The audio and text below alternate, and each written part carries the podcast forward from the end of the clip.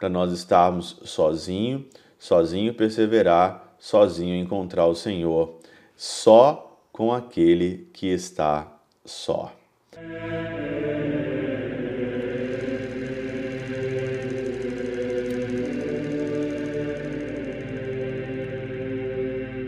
Pai, do Filho e do Espírito Santo. Amém. Olá, meus queridos amigos, meus queridos irmãos. Nos encontramos mais uma vez aqui no nosso Teós, Viva de Coriés, o Péro Cor Maria, nesse dia 3 de fevereiro de 2024. Hoje é dia de São Brás, uma tradição longa da nossa igreja, que esse dia tem aí a bênção de São Brás, né? São Brás, ele era um bispo e chegou para ele um dia, ele estava em atendimento, chegou para ele um dia um menino que estava engasgado com uma espinha de peixe. E ele então rapidamente pegou ali então umas velas, abençoou a vela, colocou a vela na garganta do menino, fez uma oração e o menino então ali é, conseguiu ali então se desengasgar, né, daquela espinha de peixe. A história é uma história bem interessante que a igreja pegou isso, esse milagre, vamos dizer assim, o milagre de São Brás e colocou na tradição da igreja. Por isso que hoje nós temos então a nossa tradicional bênção de São Brás. Geralmente as pessoas fazem no dia 3 ou senão a gente faz no domingo seguinte para dar mais oportunidade para as pessoas receberem a bênção de São Brás. Eu, particularmente, sempre gosto de fazer isso no domingo, que é o domingo aonde que as pessoas vão ter a oportunidade também de receber essa bênção tão importante, que é São Brás, o protetor aí da garganta. O evangelho de hoje é um evangelho muito interessante nesse sábado, é o evangelho de Marcos, no capítulo 6, versículo de 31 a 34, na nossa perícope. E aqui então diz claramente, né, que o Senhor então entrando numa barca, ele retira-se para um lugar à parte, em um lugar solitário, e ele convida as pessoas para esse lugar solitário. Aqui na Catena Áurea, São Beda diz o seguinte aqui: não somente os discípulos, mas tomando também o Senhor, entrando numa barca e dirigindo-se a um lugar deserto, como mostra aqui então São Mateus também. O Senhor, no entanto, põe à prova a fé das multidões, dirigindo-se, pois, a um lugar solitário, observa, observa se terão o cuidado de o segui-lo. Observa se terá ou se terão o cuidado de o segui-lo.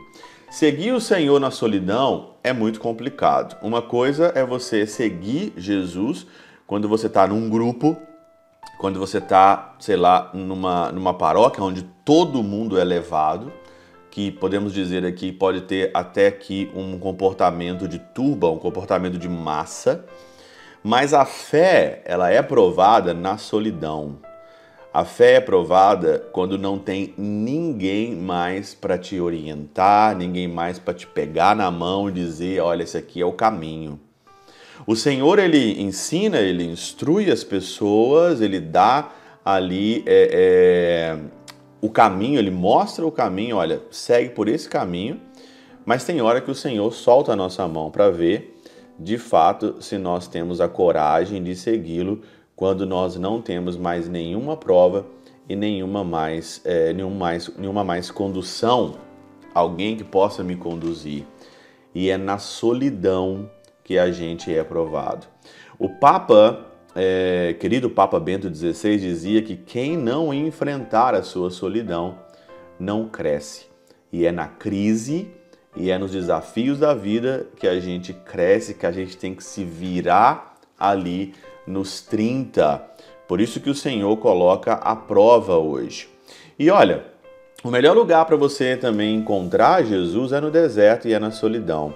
Se você vê aqui as monjas carmelitas, né? Se você pegar Santa Teresinha, se você pegar Santa Teresa de Ávila, todos os santos ali da vida do deserto, né? Outro dia nós celebramos Santo Antão.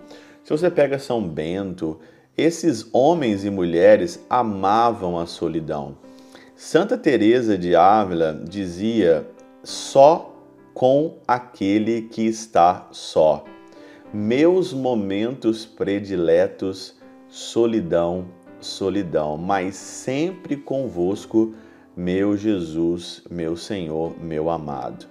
Você tem que amar a solidão, porque é na solidão que você consegue meditar, é no silêncio e na solidão que você consegue encontrar Jesus ali, e é ali que você persevera quando não temos mais nenhum sinal, nenhuma prova. Esse mundo aqui é um mundo de solidão.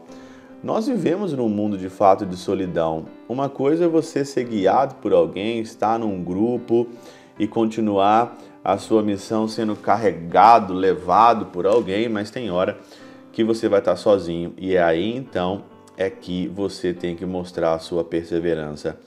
Por isso que o Senhor ele nos coloca à prova, e principalmente nesse evangelho, para nós estarmos sozinho, sozinho perseverar, sozinho encontrar o Senhor, só com aquele que está só.